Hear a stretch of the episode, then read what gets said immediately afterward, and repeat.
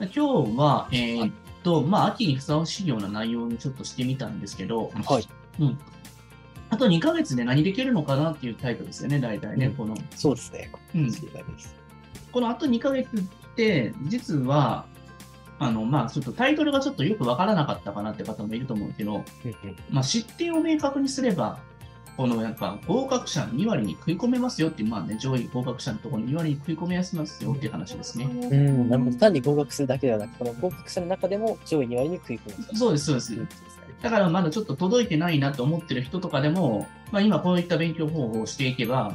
大丈夫よっていうことですよね。逆に言うと、そこの失点を明確にできずに、曖昧なままでいってしまうと、うまくいかないっていう人が結構、やっぱ毎年僕が教えてる中で多いんですよね。ここは本当変わらないので、毎年毎年。なるほど。闇雲にやってしまったりとか、がむしゃらにこそう。なんでやめくもがむししゃらになると思います、この時期って。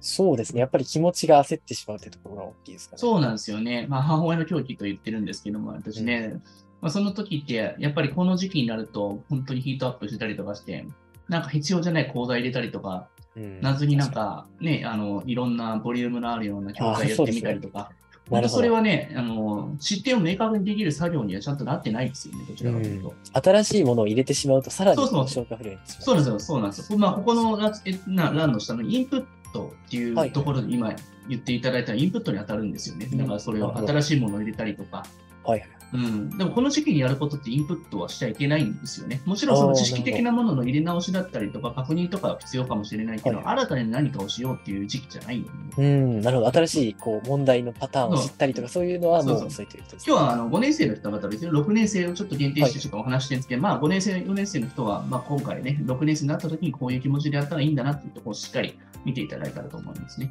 はい。うん。ではよろしくお願いしますう。ん、そして、まあ、この時期になると親御さんね、先ほども言ったんですけど、冷静さなくしますよっていうことですよね。そうそうするとね、やっぱ今やるべきことってめちゃくちゃブレてくるんですよね。うん、んなるほど。そうなってくると、まあ、その過去問に対するその自分が行きたいような学校の志望校対策ではなくて、まあ、塾が与えられるような、まあ、その入試演習問題だったりとか、抽象的な問題を結構やったりとかしてあー、自分がやらなくてもいい、必要じゃないものまでも結構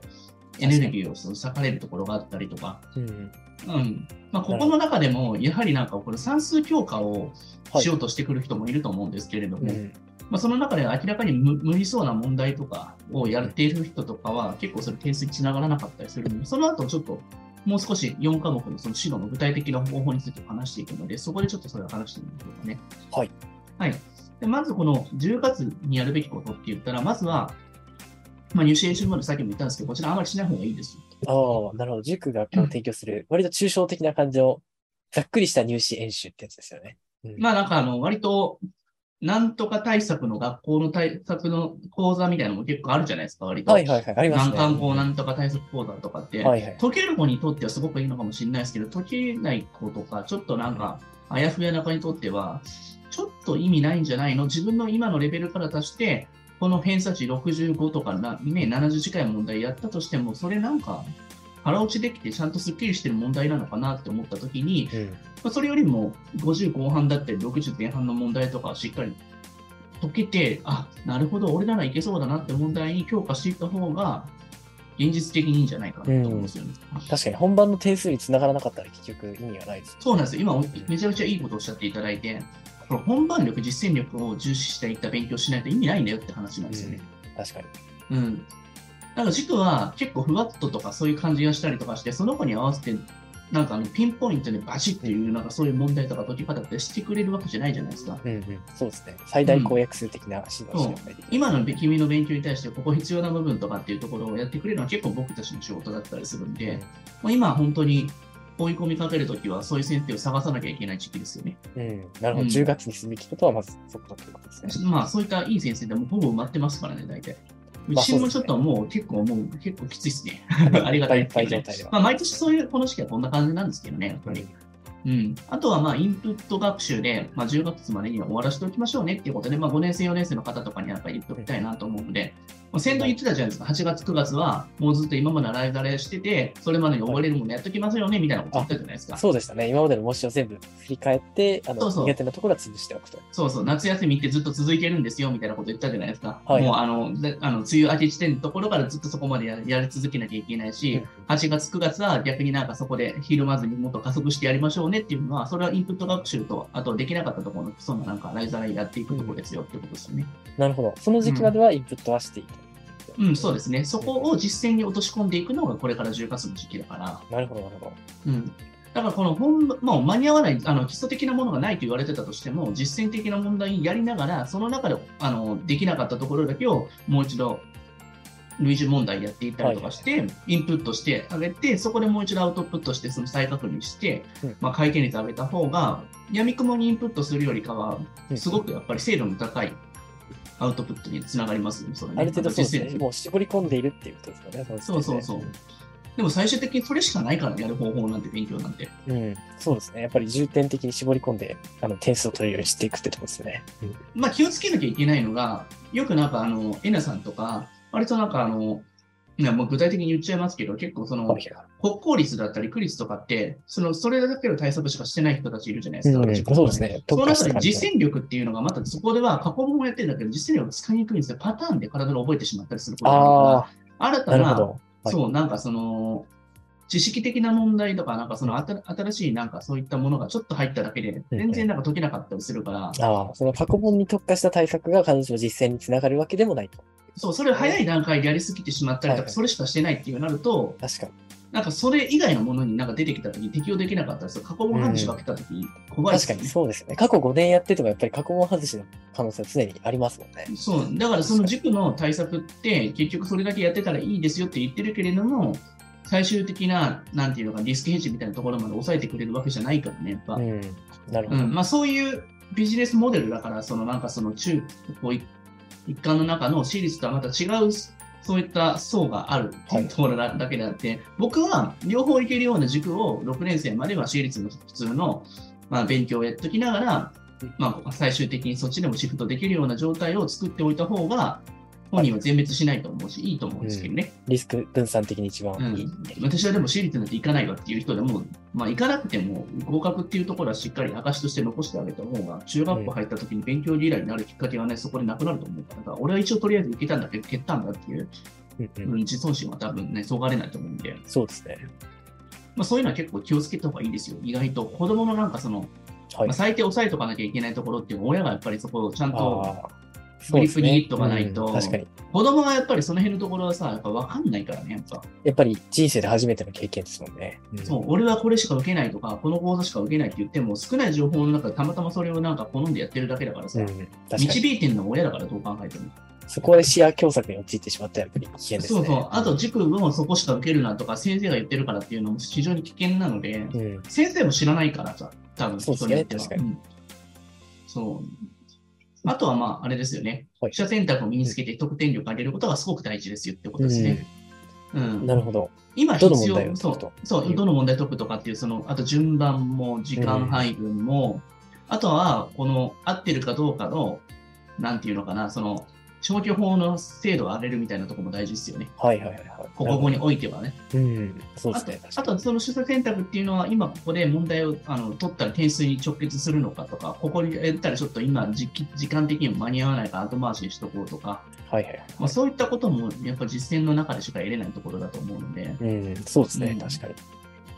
まあ、石橋さんも資格試験とかさ、なんだかんはだいで1週間前とかでやることって、やっぱそういったアウトプット重視の方が学習しません、やっぱり。いや、そうですね。やっぱりその、どれぐらい得点を取れるかっていうのを常に、あの、試していくって感じの学習で、あんまりこう、インプットというよりかは、本当にアウトプットを試していきますね。なんかとりあえずなんかあの、ゲームで得点を取っていくところの最後のなんかさ、あの磨くところの工程に近いですよね。はいはいはい。そうですね。どちらかというと基礎スキルを上げるというよりかは、その、実践力ですよね。逆に言うと、普段からやってないと、その辺のところのなんかもう、最後、やっても無理なところもあるよね、結構ね。うん、そうですね。確かに、やっぱり、そこの、いかに実力があっても、なかなかそれをアウトプットすることはできないっていうこともありますよね。そこを練習してないと。うんなんかね、実践で、実践を本当にやり続けて、基礎基礎練ももちろん大事なんだけど、うん。ただなんかその、実践を全然やってない子が、いきなり実践をやって、いろんななんかシミュレーションやってても全然できないのと一緒だよね、多分ね。そうですね、まあ、サッカーとかもやっぱりそのパスの練習ばっかりしてても、やっぱり実際に試合に出ると、実際にあの活躍できるというかわからないみたいな、そういうとこ僕ろですよ、ね。、昔ゲーセンとかで車の運転のゲームめちゃくちゃうまかったんですよ。 あ、そうですね。もう課金してなる結ほ構どやってたんだけど、実際の車の運転がはういはいまくなるかどうかは全然違う から、ねシミュレーションはシミュレーションであったあのゲームのやつはもう目的が違うじゃないですか。飛ばしてなんかハイスピードでスコア取るみたいな目そうで的すだけねど、。安全は度外視ですそうそうそう。車の運転となると、本当かもしれないがたくさんあるので、うん確かに。あねあの、だからそういったところで考えたときに、実践ってすごい大事。ヒヤッととかっていうのは、そういうのを早い段階に身につけた方がいいよね。普段の勉強の時から。ああ、そうですね。その危機感というか。そうあ確かこにの点数、この時間の間に合わなかった、やはいべえはいみたいな感じのところとかを、そ普うですね段の確かに自宅学習でもやるべきだなと思うその追い込まれている感じというか、演出する必要がありますね。僕でも結構インプットするときとか、どうなんだろうね。はいお風呂の中にタイルかなんかになんか紙を書いて俺ましてバンってやってずーっとなんか入ってる、お風呂の中でなんか勉強するのいいらしいよ、結構。この辺なんかニュースで見たんだけど、なね。るほど。あ、そうなんですね。えーうん心理的な何か効果がなったりするんですかねのあの交感神経と副交感神経が整った状態にもなるし、はいあとはなんかあの、右脳がすごく活発しやすくなるから、なるほど。結構暗記するとき僕はすごい入った記憶あるよ。あ、そうなんですね。イそメれーをジ覚えたものを力が風呂で上がって整った状態でそれが覚えてるのかどうかって、スッと多分ね、アウトプットしやすいと思うよ。あ、そうなんですね。うん、風呂でインプット、風呂呂でアウトプットみたいな実践やるみたいな感じで、はいはい。覚えたものをね、結構やるのがいいかもしれないですなね。るほど。いいですね。具体的うんで実践しやすそうです。 なんかいろいろありましたよ。脳みそにやっぱり血流をたくさんやらした方が頭の回転良くなるとか記憶力になるんだと思う。3点倒立して覚え覚えたりとかしてました しすごいですね。 それ実際、暗記効率が結構上がりましたからね。いや、わかんないけど、うんなんかあの、煮詰まった時とかはそれがすごいなんかあー気をそうですね気を確かに気を別に3点倒立する必要ないので首折ったら最悪なんで。そうでなすんか公園夜公園行ったりとか、まあ、はいはい子供は良くないかもしれないけど、常にやっぱりなんか動きながらやったりとかあもあ、それはすごくありますね。やっぱり、はい。運動的な刺激はすごく脳にも重要ですよね。。そうですよね。だからそういうの意識的にやらなきゃいけないかなっていううんこののはですね、まあ、あとはどういう過去問にすべきですかってことなんですけど、ちょっとこの辺をちょっと聞きながらね、まあ、やっぱ2番手、3番手大事ですよね。1番手やると結構きついですもんね。一番手にいきなり挑んじゃうと、やっぱりそうですね。いきなり天守閣に挑むみたいな感じで結構挫折しがちですよね。そうなんですよね。思ってる以上に偏差のなんか50後半ぐらいから一異様に難しくなるからね。うん。そう英ですね検2級ぐはらいいのなんか壁あるね、12級 と。なるほど。確かに。2級として、そうですね。12級の差はあります、あれは別物だね、もうもはや。うん。そのぐらいの差があるので、うん。あとはなんか、2番手、3番手で、あ、これ倒せそうだなってところでやっていって、はいはいその中での失点とか怪しいところをピンポイントで、類似問題で評価するっていうのが、確かに。すごいいいんじゃないかな、これって。これってアウトプット寄りじゃないですか、どう考えても。そうですね。しかもやっぱりお子さんの中の意識としても、あの過去問で出た問題の似た問題ってなると、すごくやる気も出ますよね。そうそうそう。確かに。この辺の問題に関しては僕は大丈夫なんだなとか、逆に言うと、ここのところさえ押さえておけば、失点を防げて、最低ここまで落とさないだろうな、みたいなことだけをやっていくっていうことです、ね確かに。なるほど。他人のできるとこできないとこ難しいところってあんまり比較しない方が自分が弱いところっていうのをいかになんかちゃんと見れるかってことが大事ですからね。やっぱりお子さんによってかなりそのばらつきがありますあもう全然違うっすもんうね、確か本に。当に。だそうからですそねこのなんか、ああー、もったいないなって思ってるところって、意外と自分では結構できてると思ってるところやらないんだよ、やっぱ。ああ、なるほど。確かうに。ん時間があっても、他の問題に時間をやらないの、ここは。はやらなくてもいいけるだろうって思って、だろう運転しちゃうから、なるほど。運転ですね。うん確か 運転とつなげてくる。なるほど。確かに。そういでやすね。しないんだよ。結局自分が、なんかあの、まだ間に合うだろう、いけるだろうって思ってるところこそやらなきゃいけないんで、それをあー他人のプロの先生を見たとき、いや、お前ここまだ甘い甘いし、ここ詰めとかないと、ここが結構大きいなんか点のなんか取るところの配分になるかうん確からにっていうところを言ってんだけど、あ、そうですよね。俺はいけんだよみたいな感じはいではいはい言っちゃうんだよね、みんな。意外と計算とかでは確かに多いですね。そういういやの。多いうん確か多に。はいい。あと、く手癖みたいなのあるんですよね、なんかその文章題とかでも。はいはい。抜き出すところとかも、毎回間違ってるところとかも、うんうんなんかそのキーワードを抜き出すところとかも、すぐ前とか引っかかったりとかするんだけど、もうちょっと読み込んだら、その前の前とかに書いてることとかもあ、ちょっと遠くにあるみ たいな。なるほど。でもそこをだから手がかりにしてそこを探すっていうところとかもはい読めてないので、まあ5年生くらいまでだったらすぐ前に、4、5の前にあるけども、うんそれはヒントでしかないから6年そとかうでなするからね。確かに。うんだうんからそういったところになんかドツボにはまってるところだったりとか、うんそういったところってなんか自分の中で自己解釈して俺いけるだろうって絶対思ってんだよね。ああ、なるほど。そのそのその状態でちょっと傲慢がある入そうその状態で入試挑むから一番危険なんですようね。ん。で根拠そはれないをですしそれをそれを絶対にさせないっていう。うん、そうですね。うんだろう運転を禁止するというもう死守する。それはもうそれ見つけたら死ぬくらい思ってたんです よ。危機感が大事ですね。そうですよな。るほど。まあ本当インプットって今の時期は効率悪いですよって話ですようねん。このインプットっていうのは、その知識を入れるっていう意味ではなくて、どちらかというとその新しいパターンを学ぶみたいな、そういった意味でのインプットまあそれもあるだろうし、今からその、僕をやりましょうとか感じやりましょう、悪くはないんですけど、そればっかりやり続けたところで、ね、効率悪いじゃないですか、普通に考えて。そうですね。確かうに。ん、もっとやれることあるじゃないですかって話ですよね。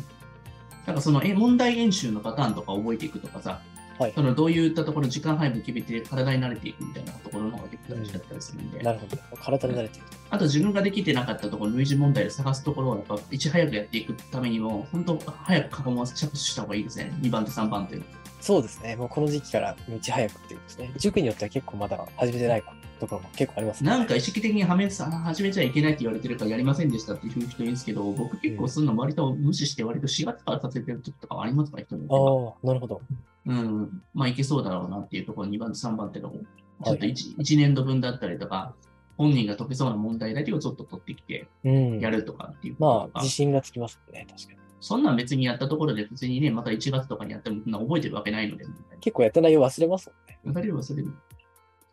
あとはやることが明確じゃない人は今の時期必ず定めた方がいいでしょうね。そうですね。まあ、この時期に軸がぶれると結構危険ですもんね。うん新しい教材に手を出してしまったりとか。そう。なんかちょっと前半ちょっと喋りまくって、皆さんの参加率がちょっと確認できないの で、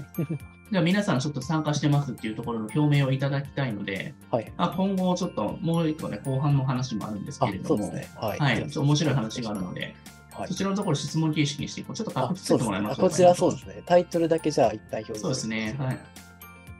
えーっと、